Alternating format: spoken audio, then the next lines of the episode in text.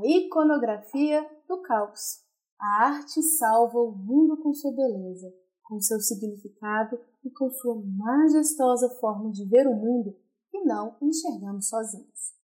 A arte se faz do mais profundo sentimento de ligação entre o ser humano e o transcendente. Algo mágico religioso acontece e transborda. Pela arte enxergamos, entendemos e vivemos o mundo, seja pelo visual, pelo áudio, pela escrita ou pelo silêncio.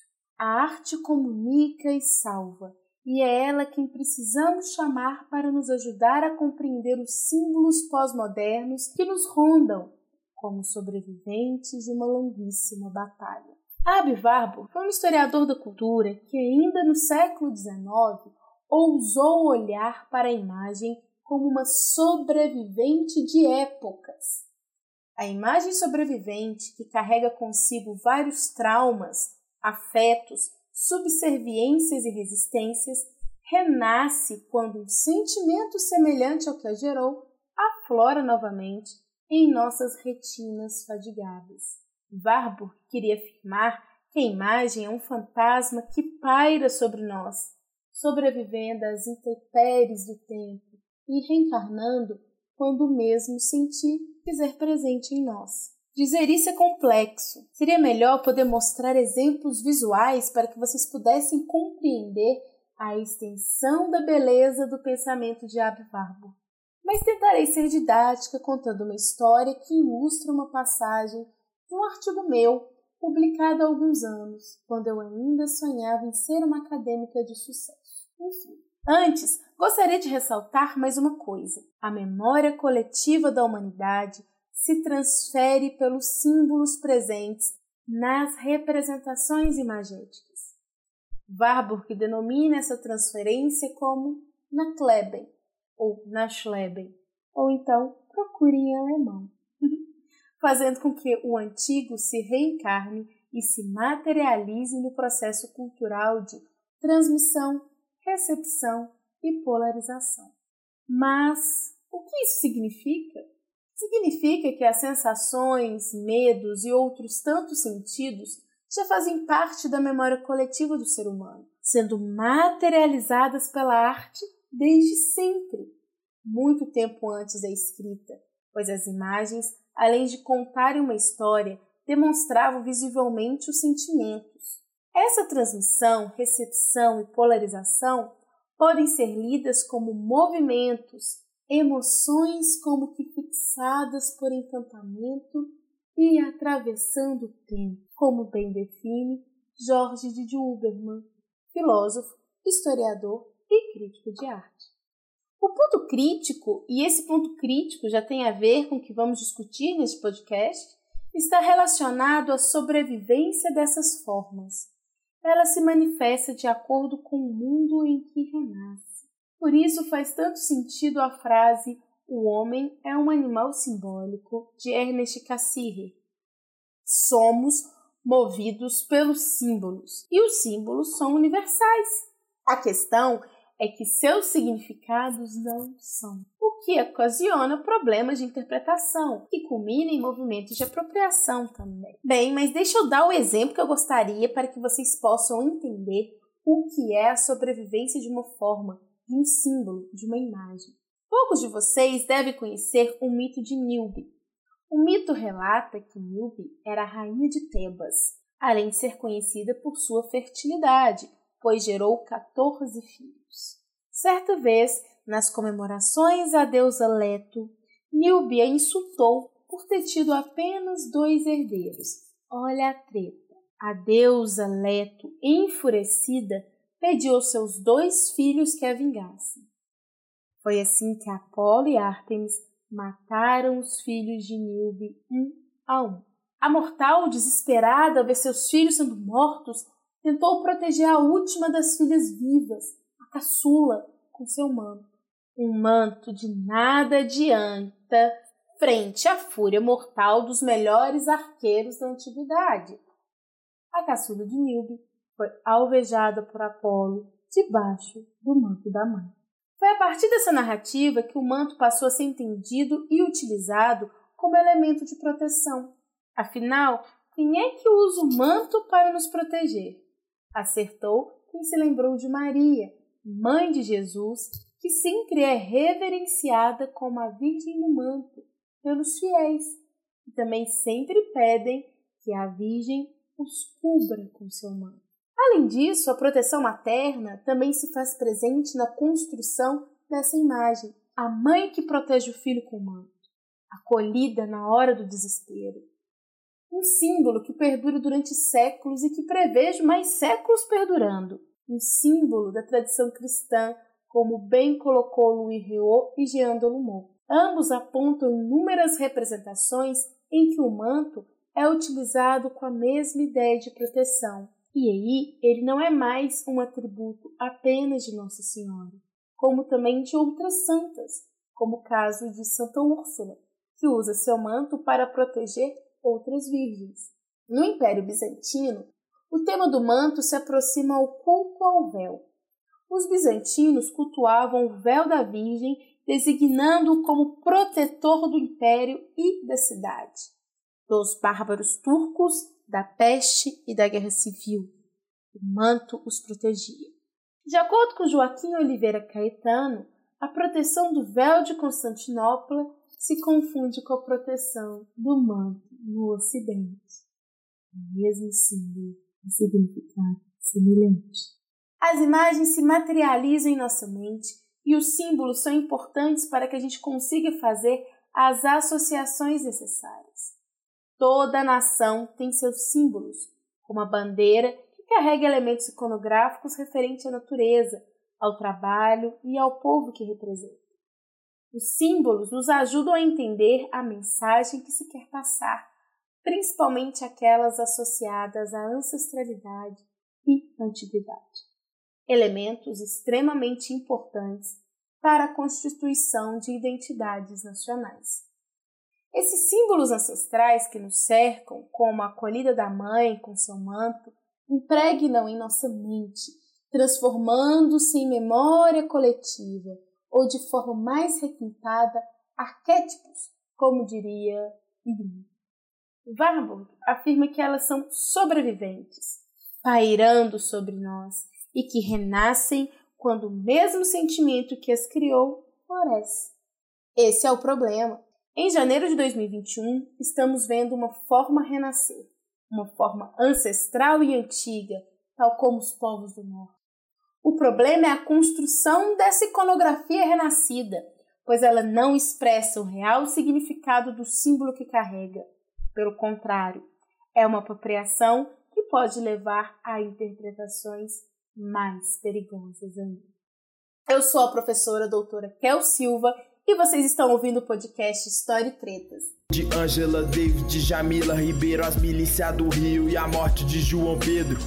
Uma mãe com filho morto na sua frente a favela ainda grita Marielle tá presente.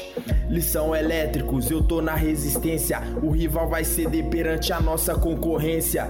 São mil histórias e muita treta com o sonho de salvar a humanidade inteira. Senta que lá vem treta.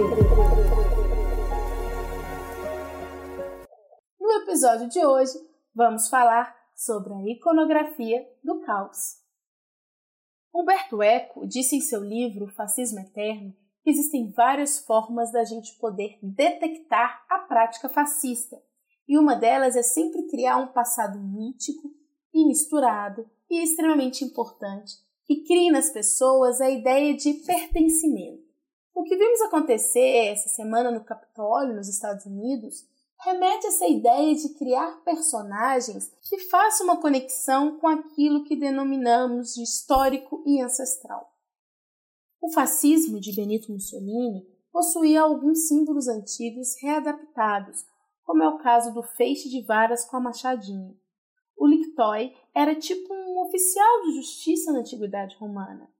Quando o lictói saía para executar ordens judiciais, ele carregava a arma de guerra que eram os feixes com a machadinha.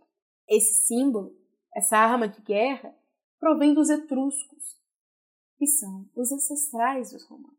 Para a contemporaneidade, Mussolini subverteu o significado, transformando o feixe em símbolo da união e força dos italianos, e a machadinha, símbolo do poder do Duce, que no caso ele era, era ele mesmo.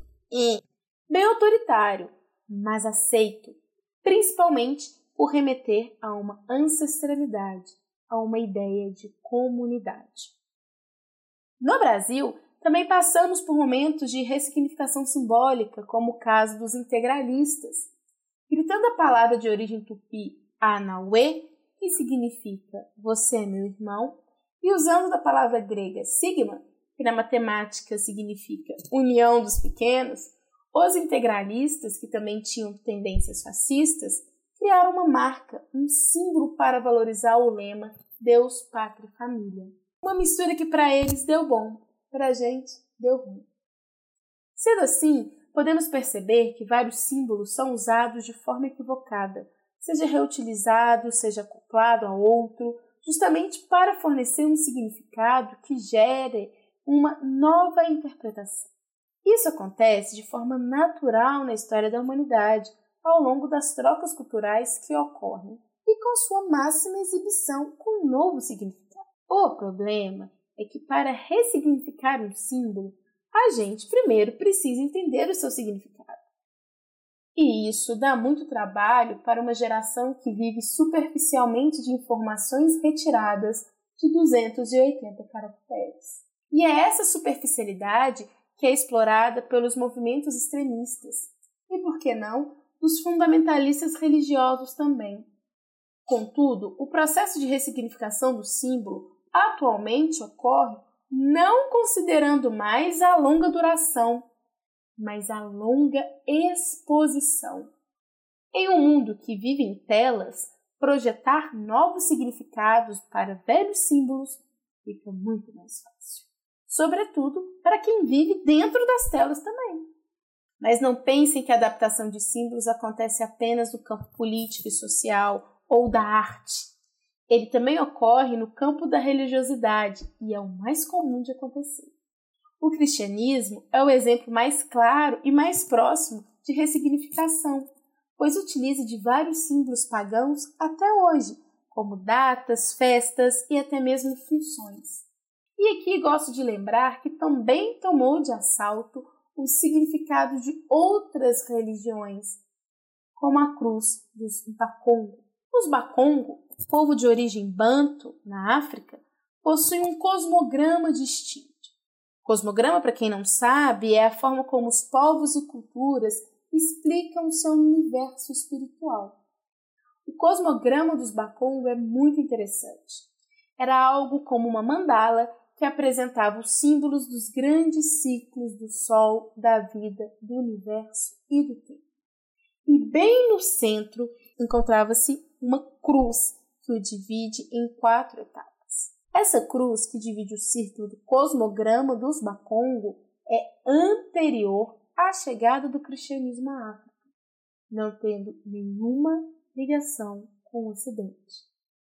Mas o símbolo foi suficiente para que surgisse uma interpretação equivocada em ambos os lados. O símbolo pode ser universal, como a cruz, mas o significado não. Os congoleses e os portugueses interpretaram as imagens e o símbolo considerando como base os seus próprios referenciais culturais. Acharam que a cruz significava a mesma coisa para ambos, mas não. De acordo com a historiadora Marina de Melo e Souza, abre citação, desde o primeiro momento, a adoção dos novos ritos propostos pelos brancos estrangeiros foi vista pelos nativos do Congo como uma maneira de fortalecer seu poder frente aos inimigos e diante de seus aliados. Da mesma forma, o encontro da pedra cruciforme, em forma de cruz, tomado como sinal do além, vindo seja de Deus, seja de espíritos locais ligados à terra ou às águas, serviu para fortalecer o contato entre portugueses e congoleses pela via da linguagem religiosa, seja ela o catolicismo, seja ela o culto a espíritos diversos, que, como os ancestrais têm, entre outras, a função de legitimar a autoridade dos chefes, intermediários máximos entre as esferas do visível e do invisível. Fecha citação. Símbolos são importantes para o ser humano, pois liga o homem ao transcendente, liga o homem a uma ideia. Ele, símbolo, vai além de seu próprio sentido, trazendo muito do desconhecido. Quando usamos de formas ressignificadas, podemos encontrar problemas. E pior, gerar problemas. Quero ilustrar com um caso no campo da simbologia religiosa e um outro no campo da política e do social. Bem, a apropriação simbólica já apresenta por si própria uma intenção, se eu estou me apropriando de algo que não é meu para justificar algo que já me pertence, podemos combinar que aí existe um erro. E esse erro pertence a quem se apropria do outro para se justificar. Edir Macedo, bispo máximo da Igreja Universal do Reino de Deus, vem percorrendo esse caminho de ressignificação simbólica em relação ao judaísmo. Se veste como um rabino, construiu uma réplica do Templo de Salomão e até por pouco tempo fazia menção à diáspora judaica moderna como elemento vital para a formação do Brasil, algo como o brasileiro também é o povo eleito, tipo judeu. Nitidamente, temos uma aproximação com o Antigo Testamento e um afastamento do Novo. Os símbolos resgatam uma ancestralidade, uma tradição. Ao fazer esses links, o bispo de Macedo quer mais do que conseguir a conversão dos judeus à linha neopentecostal. Ele quer é a tradição. Ele precisa da tradição ancestral para justificar sua igreja como aquela mais próxima de Deus, visto que o povo eleito de Deus não é o cristão católico e nem o protestante, mas o judeu.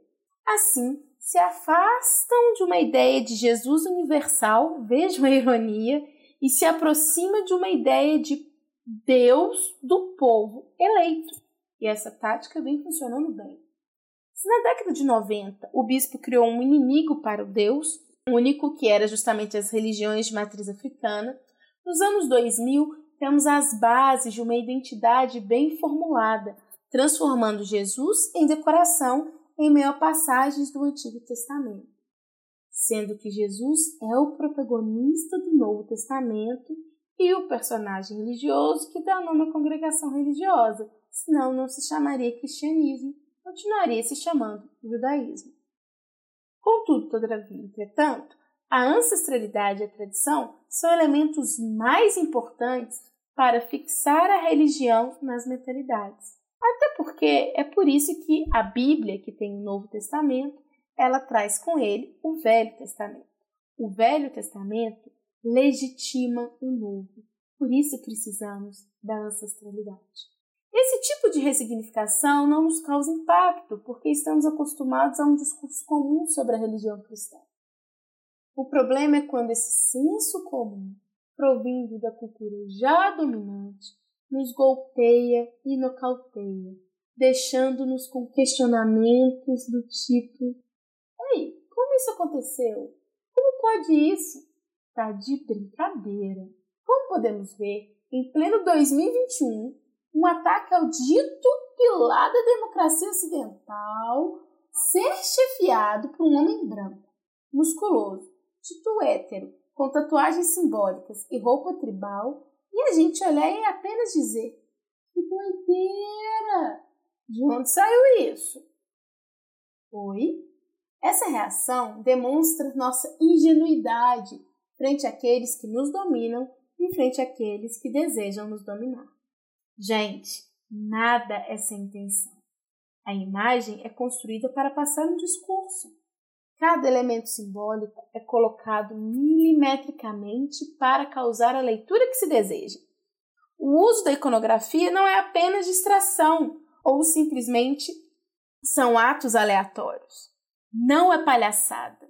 Pelo contrário, é uma estratégia. O homem que ficou famoso nas redes sociais é um homem branco que se vestia como um viking ou como um sioux. Só de se colocar o ou percebemos que o homem queria que nós lêssemos sua indumentária como algo mais antigo do que as leis que regem o Capitólio, ou como um apelo à ancestralidade dos grandes guerreiros que resolviam tudo na porrada. É um ode ao estilo de vida tribal, primitivo, que enxerga o homem hétero como centro, o dono, e que as mulheres precisam voltar à submissão. Precisam voltar a serem laçadas. O mundo tribal não tinha leis escritas. Tudo passava pela vontade do chefe da tribo. Não tinha advogado. A ordem era patriarcal, com homens decidindo o destino das mulheres e de todos aqueles que não se encaixavam no perfil que eles haviam estipulado como correto. Essas pessoas conseguem dialogar com outras e perpassar seu discurso de ódio através da estética escolhida. Vocês sabem que temos uma legião de fãs dos tempos antigos, pessoas que consomem a parte do entretenimento histórico como verdade. E ao ver pessoas usando esses símbolos, questionam a realidade, questionam a história e são respondidos por esses subversivos e não por nenhum intelectual. Vocês sabem, intelectuais têm preguiça de gente, intelectuais têm preguiça de descer da torre de marfim. Eles são os primeiros a apontar, ha, que piada, esse homem branco no Capitólio. A iconografia do caos ressignifica e cria um novo discurso.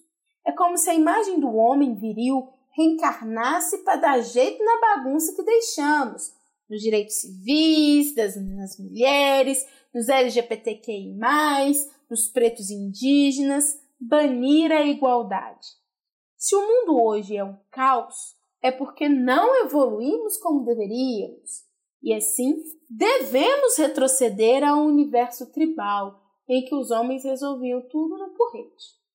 De acordo com a antropóloga brasileira em entrevista para a BBC Brasil, Rosana Pinheiro Machado, essa estética faz parte de um movimento denominado de tribalismo masculino ou masculinismo. Abre citação. O princípio dos grupos tribalistas masculinos ou masculinistas é primeiro um ódio às mulheres, uma ideia de que as mulheres são objetos para a reprodução humana simplesmente.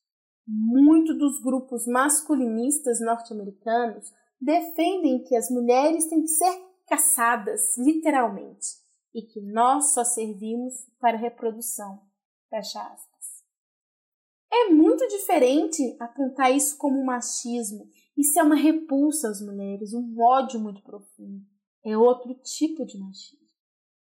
E temos pessoas minimizando a iconografia do caos, pois a mesma iconografia remete ao mundo dos games. Sim, estão fazendo mimimi porque a iconografia vem do mundo dos games. Mas essas pessoas que minimizam a iconografia do caos se esquecem que o mundo gamer e nerd é um dos nichos mais misóginos existentes e que tem muitos adeptos. Esse é um ponto importante. O símbolo, a estética a roupa que usamos é a nossa voz visível. Ela chega antes. Essa mensagem chega antes de nós, apenas pela imagem que carregamos.